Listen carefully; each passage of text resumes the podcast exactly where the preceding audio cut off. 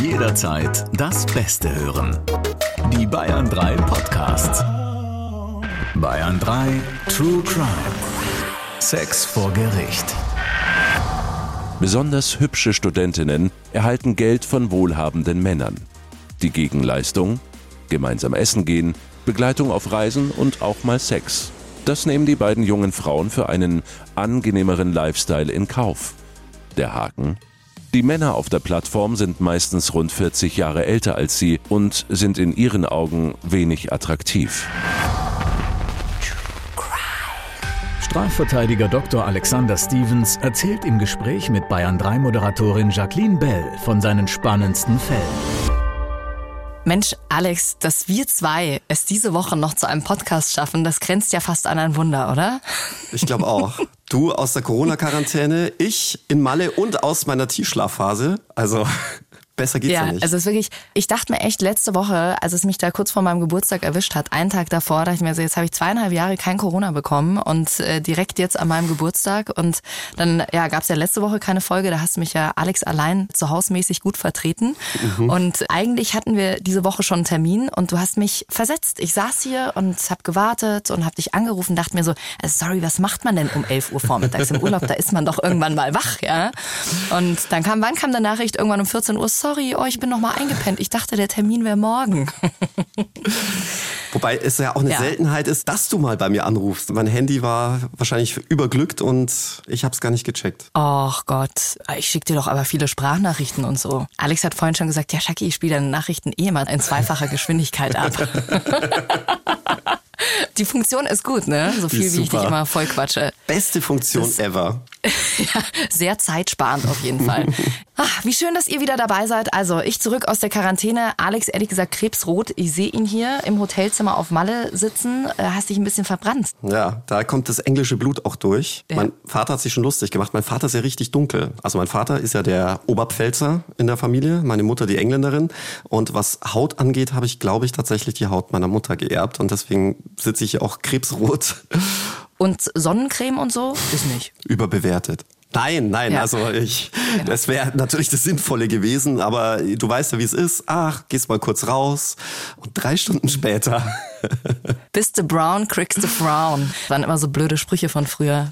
Ach, ich freue mich schon wieder. Alex, Mensch, jetzt gehen wir am Samstag, sind wir wieder zusammen unterwegs. Da sind wir in Gersthofen auf Tour. Schaut gerne mal vorbei unter bayern3.de. Da sind auch noch mal ein paar neue Termine mit dazugekommen. Und das ist immer schön. Wenn Alex und ich dann da zusammen hinfahren, dann ist eigentlich immer so die Autofahrt, äh, quetsche ich dann alles aus ihm raus. Und was gibt's für neue Geschichten? Erzähl. Und ich habe schon Angst wieder vor der Fragerunde. Interessanterweise habe ich nie Angst vor den Fragen des Publikums, sondern immer nur vor den Fragen von Jackie, die dann auch noch irgendwie so geschickt mir untergejubelt werden. so geschickt eingefädelt, ja, noch so ein paar private Infos rausgezogen.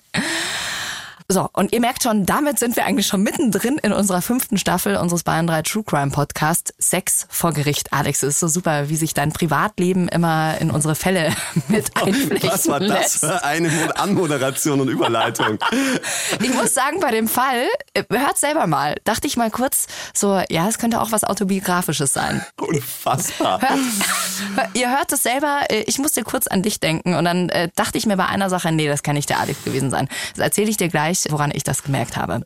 Bevor wir jetzt hier in unseren nächsten Fall reinstarten, diese Folge, Alex, äh, die sticht ein bisschen raus hier bei uns bei Sex vor Gericht. Denn es geht zwar um Sex, aber am Ende landet dieser Fall nicht vor Gericht, obwohl zwei Beteiligte das gern gehabt hätten, ne? Ja, aber das ist tatsächlich sehr oft so. Denn etwa 50 Prozent aller Verfahren werden wieder eingestellt. Ganz oft auch dem Problem geschuldet, Aussage gegen Aussage. Klar, wem soll man dann glauben? Aber äh, gerade im Sexualstrafrecht Strafrecht gibt es auch so viele Graubereiche, bei denen dann erst die Staatsanwaltschaft entscheidet, ist das jetzt wirklich strafbar oder ist es vielleicht einfach nur sozial inadäquat gewesen, moralisch verwerflich und so weiter. Von dem her ist das jetzt nichts Ungewöhnliches, aber für unsere Staffel Sex vor Gericht, wie der Name schon sagt, endet es jetzt ausnahmsweise mal nicht vor Gericht, sondern nur beim Staatsanwalt. Du hattest es ja schon mal in einer Folge gesagt, es gibt äh, so ein paar goldene Regeln, wenn man sich datet. Das sind jetzt meine goldenen Regeln, aber ich gebe es jetzt mal weiter. Also niemals vorschnell Telefonnummern, E-Mail-Adresse oder irgendwelche anderen privaten Kontakte austauschen. Da auch wirklich aufpassen, was man auf sozialen Medien überhaupt preisgibt. Ich sag nur Stichwort Freundesliste. Ich hatte schon wirklich viele Fälle, die letztlich äh, in einer ganz krassen und massiven Erpressung endeten und dann sogar noch der Freundeskreis mit involviert wurde, dass man auf die sogar eingewirkt hat. Also da wirklich aufpassen. Erste Treffen niemals bei sich zu Hause, sondern stets an öffentlichen Orten, Restaurant, Innenstadt, schöner Spaziergang im Park oder ähnliches. Und was ich auch empfehlen kann, ist eine umgekehrte Bildrecherche zu den Profilfotos. Also gucken, ob es diese Profilfotos auch wirklich gibt. Das ist ja heutzutage total einfach. Und wenn man dann plötzlich auf 20 Namen zu ein um denselben Foto stößt, dann ist wohl Vorsicht geboten. Gut, dann hören wir jetzt mal rein, was hier genau passiert ist. Wie immer vorher unser Hinweis, ihr wisst ja, es geht hier bei uns um Sex in diesem Podcast. Wenn die Kinder also gerade noch rumspringen, dann äh, packt euch vielleicht die AirPods, die Ohrstöpsel rein oder hört ihn später weiter. Die Geschichte geben wir wie immer sinngemäß wieder. Die Namen der Betroffenen haben wir zu ihrem Schutz geändert, aber der Fall ist tatsächlich so passiert. Als Sportstudent und mit seinen 23 Jahren ist Sandro körperlich extrem fit hat trainierte, starke Arme, breite Schultern und einen Sixpack. Sieht gut aus. Sandro ist es gewohnt, dass ihm Frauen hinterher schauen und er genießt es. Dazu kommt sein verschmitztes Lächeln, seine aufgeweckten Augen, er ist witzig und sehr charmant, kann mit Worten umgehen. Eine feste Beziehung reizt Sandro so gar nicht. Im Gegenteil, er möchte so viele verschiedene Frauen wie möglich daten und unverbindlichen Sex haben. Und es läuft sogar besser, als er es sich vorgestellt hat. Er ist auf unterschiedlichen Dating-Plattformen angemeldet und schafft es bei fast jedem ersten Treffen, die Frau so zu bezirzen, dass sie ihn mit nach Hause nimmt. Dabei nimmt er es mit der Wahrheit nicht sehr genau. Wenn's hilft, erzählt er auch, dass er die Frau fürs Leben sucht. Oder gibt sich als extrem reich und wohlhabend aus. Sandro ist kaum mehr in seiner eigenen Wohnung. Seine nötigsten Sachen hat er in seinem großen Backpacker-Rucksack. Uni-Unterlagen, eine frische Unterhose für den nächsten Tag, ein Pulli, ein Handtuch und Seife. Essen gibt's auch günstig, denn er futtert sich so durch. Er frühstückt jeweils ausgiebig bei seinen Dates oder mobst sich den ein oder anderen Snack. Und Sandro heißt in Wirklichkeit Dr. Alexander Stevens. Ja, jetzt möchte ich aber genau von dir wissen, an welcher Stelle du an mich gedacht hast. Ich denke mal an den Durchtrainierten mit den tollen Bauchmuskeln, dem charmanten Lächeln, an nichts ja, anderes. Natürlich. Nee, ich tatsächlich, also die Geschichte dachte mir so, ja, das könnte doch auch der Alex sein, aber der Fakt, äh, dass er mit dem Backpack unterwegs war, da dachte ich mir, okay, nee, das kann nicht der Alex sein. Also Reisen mit dem Backpacker, wäre das was für dich? Nee. Also campen bin ich raus, äh, mit irgendeinem Wohnmobil durch die Gegend fahren auch nicht. Nee, also da äh, kannst du mich schon mal nicht mit Sandro in Verbindung bringen. Nein. Also man muss ja aber schon mal sagen, wenn man sich die Geschichte äh, so auf der Zunge zergehen lässt, ich stelle mir es wahnsinnig anstrengend vor, das jeden Abend durchzuziehen, damit du irgendwie einen Schlafplatz hast. Spart sich natürlich eine Menge Kohle. Das äh, darf man nicht vergessen. Also vor allem in Großstädten, ich denke nur Hamburg, München, auch Berlin mittlerweile. Also wenn du dann äh, lieber immer bei einer nächtlichen Bekanntschaft nächtigen kannst und ganz zur Not halt auf der Couch eines guten Freundes, dann kann sich das schon lohnen. Heißt, er hatte auch tatsächlich keine Wohnung. Er hatte dann seine Wohnung aufgegeben, alle Möbel verkauft, damit ja auch noch mal ein bisschen Kohle gemacht und äh, fortan, ich würde mal sagen, das Leben eines Handlungsreisenden geführt. Mein Gott, ich habe es gerade ja schon gesagt, aber ich, mir wäre das zu anstrengend, da jeden Abend unterwegs zu sein und zu hoffen, dass ich einen aufreißen kann. Mich hat die Geschichte, Alex, du hast den Film, glaube ich, auch gesehen. Wir hatten schon mal drüber gesprochen, den Tinder-Swindler auf Netflix.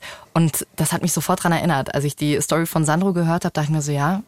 ja, bisschen. Andererseits muss man sagen, dass der Tinder-Swindler da schon mit einer ganz anderen und vor allem deutlich perfideren Masche unterwegs war. Und es ging äh, um ganz andere Gelder. Da ging es ja äh, mhm. letzten Endes summa summarum um Millionenbeträge und um einen waschechten Betrug. Und bei uns wird das ja alles noch zu klären sein, was da jetzt wirklich ja. strafbar ist und äh, was Sandro da eigentlich überhaupt gemacht hat. Beim Tinder-Swindler, du hast ja gerade gesagt, ging es um richtig, richtig viel Kohle. Der hat ja ein Luxusleben gelebt und hatte immer wieder, es war wie so eine Art Schneeballsystem. Eine Frau, die er dann ja so um den Finger gewickelt hat, aber auch irgendwann mit krassen Stories um die Ecke gekommen ist, so, oh, ich wurde entführt und du musst mir Geld leihen. Da denkt man sich als erstes so, hä, warum glaubt man das? Aber in dem Film war das wirklich gut erklärt, wie der es gemacht hat. Also der sah ja wirklich aus wie so ein reicher Typ und wir fliegen hier mit dem Privatjet hin und dass der dann das tatsächlich geschafft hat, die Frauen so zu manipulieren, das ist total absurd, aber irgendwie auch total verständlich. Ich konnte mich da total reinversetzen in die Frauen, dass äh, sie ihm dann tatsächlich Geld überwiesen haben. Und man muss sagen, es ging ja nicht nur um Betrügereien, sondern da war ja noch viel mehr kriminelle Energie dahinter gesteckt, denn er hat ja Ausweise gefälscht, er hat ja falsche Namen angenommen. Von seiner CO2-Bilanz ganz zu schweigen, würde ich mal sagen. Ja, also der war auf jeden Fall gut unterwegs und das Schlimme finde ich ja, er war ja dann auch eine Zeit lang im Gefängnis, ist jetzt aber wieder frei und zieht die Masche weiter durch. Das finde ich eigentlich das Absurdeste an der ganzen Geschichte. Was aber vor allem daran liegt, dass er viele der Straftaten nicht in seinem Heimatland begangen hat und diese Straftaten dann eben auch nur da strafbar sind, wo man die Straftat begeht.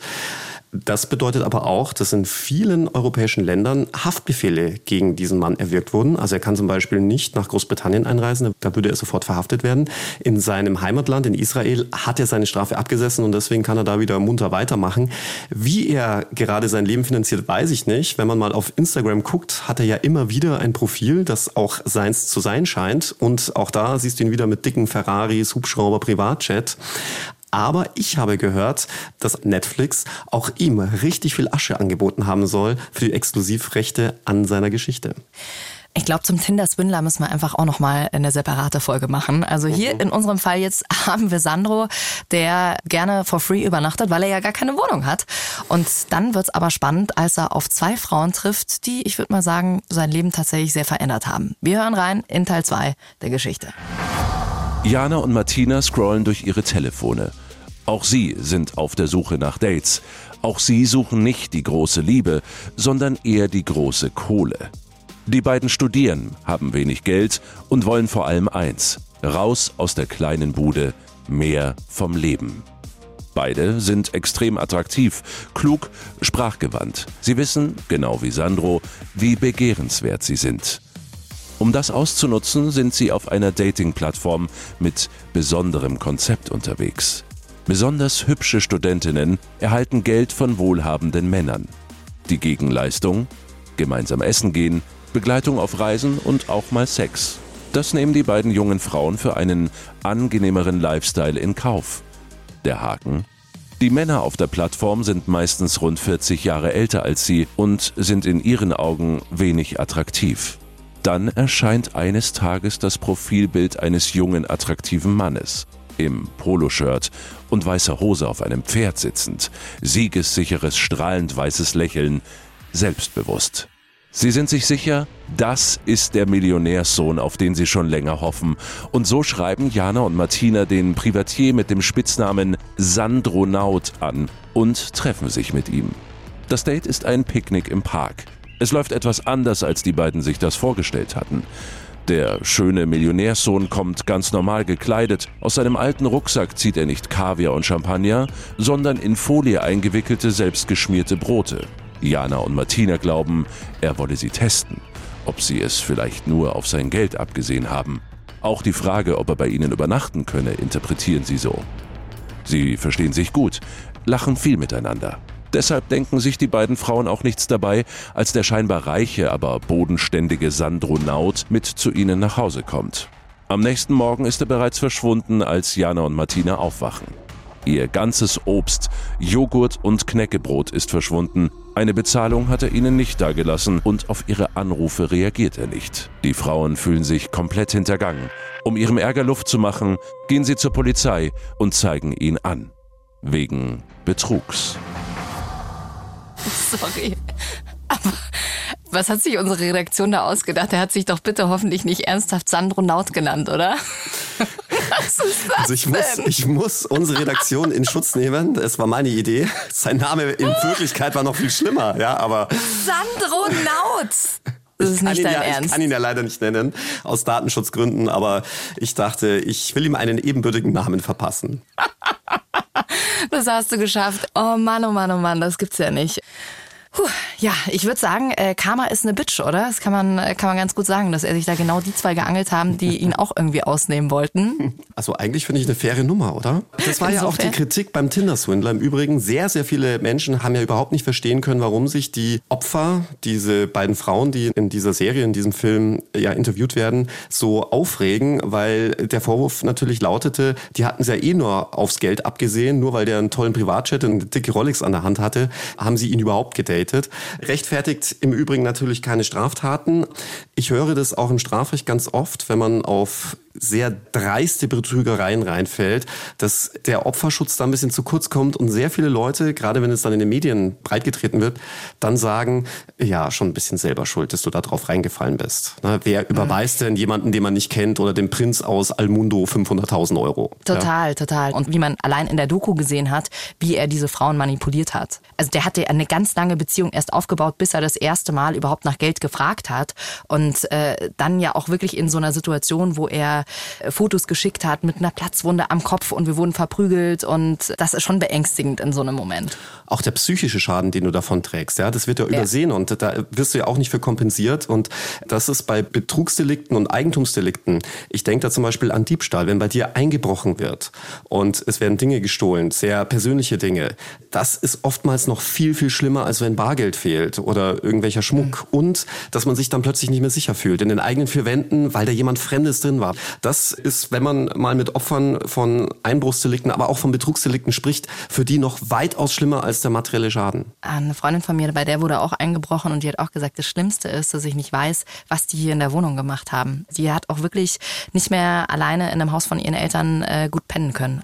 Und man muss beim Tinder-Swindler auch sagen, äh, das war schon immens, was er den Frauen da angetan hat. Also der hatte ja, ja. in den finanziellen Ruin getrieben.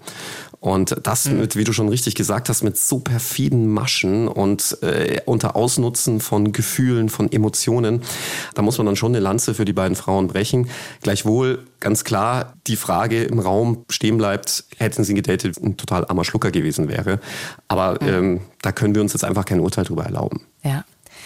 Alex, hier in unserem Fall spielen die zwei Frauen ja eigentlich mit offenen Karten, schon allein wegen der Plattform, auf der sie da unterwegs sind. Ist das denn erlaubt? Weil für mich fühlt sich das schon fast wie so ein Geschäftsmodell an, für das man eigentlich Steuern zahlen muss, oder?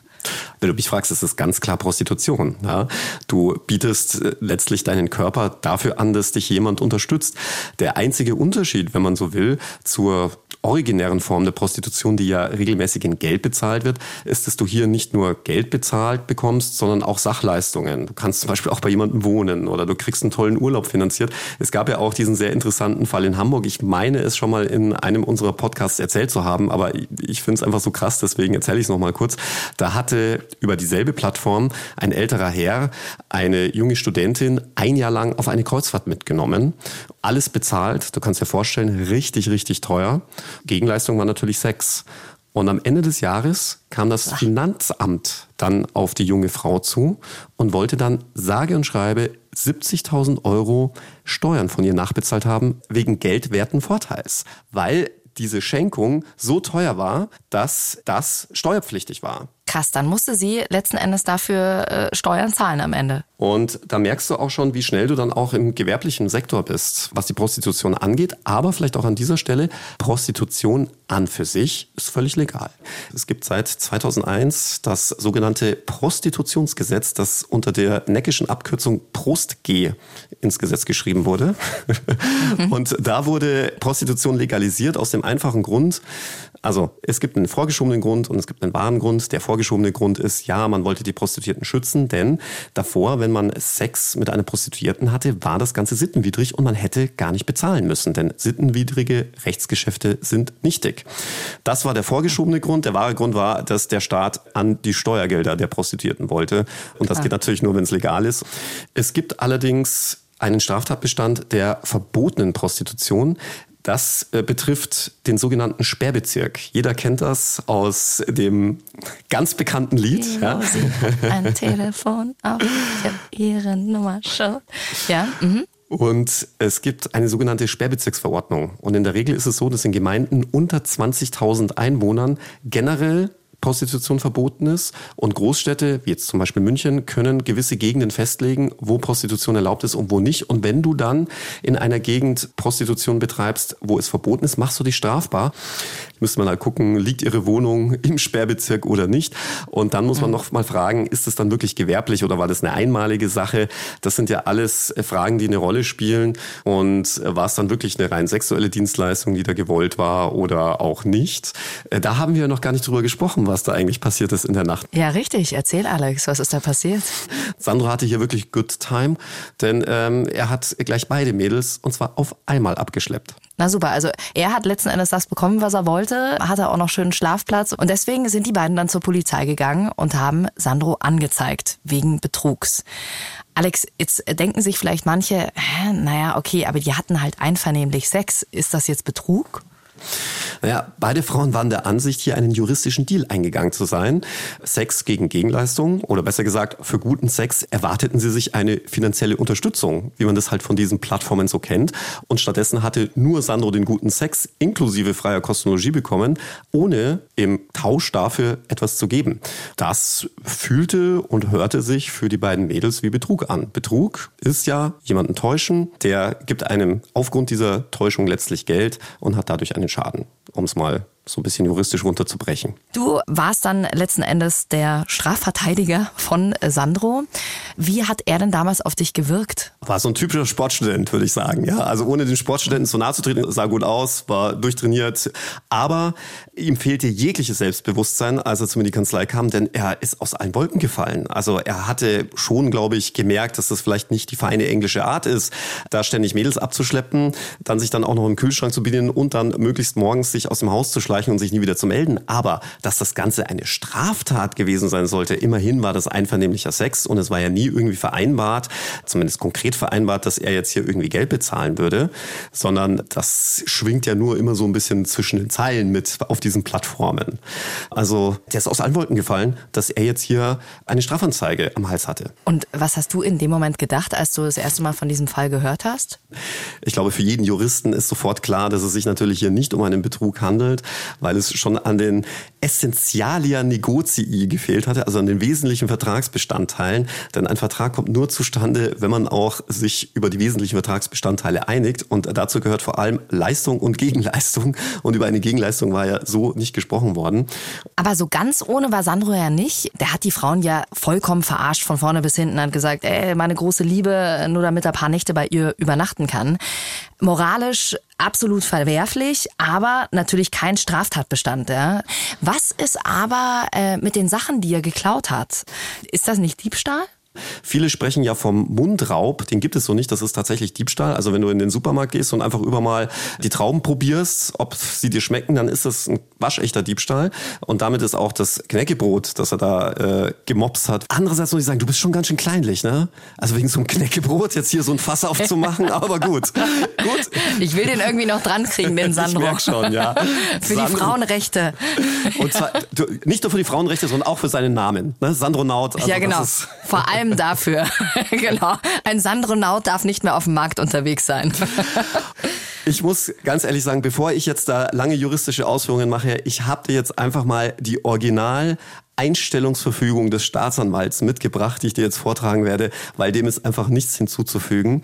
Denn der Staatsanwalt mhm. schrieb in seiner Einstellungsverfügung, also er hat das Verfahren eingestellt gegen Sandro, hat gesagt, das ist nicht strafbar, denn wird man von jemandem nach Hause eingeladen, schläft dann einvernehmlich miteinander, übernachtet und gönnt sich am Morgen danach noch ein kleines Frühstück, dann liegt das durchaus im Rahmen des sozial üblichen. Das hat er so geschrieben und es ging dann noch weiter. Wer freiwillig und unentgeltlich Wohnung und Bett mit einem anderen teilt, der stellt dem Gast auch das hauseigene Frühstück in der Regel nicht in Rechnung.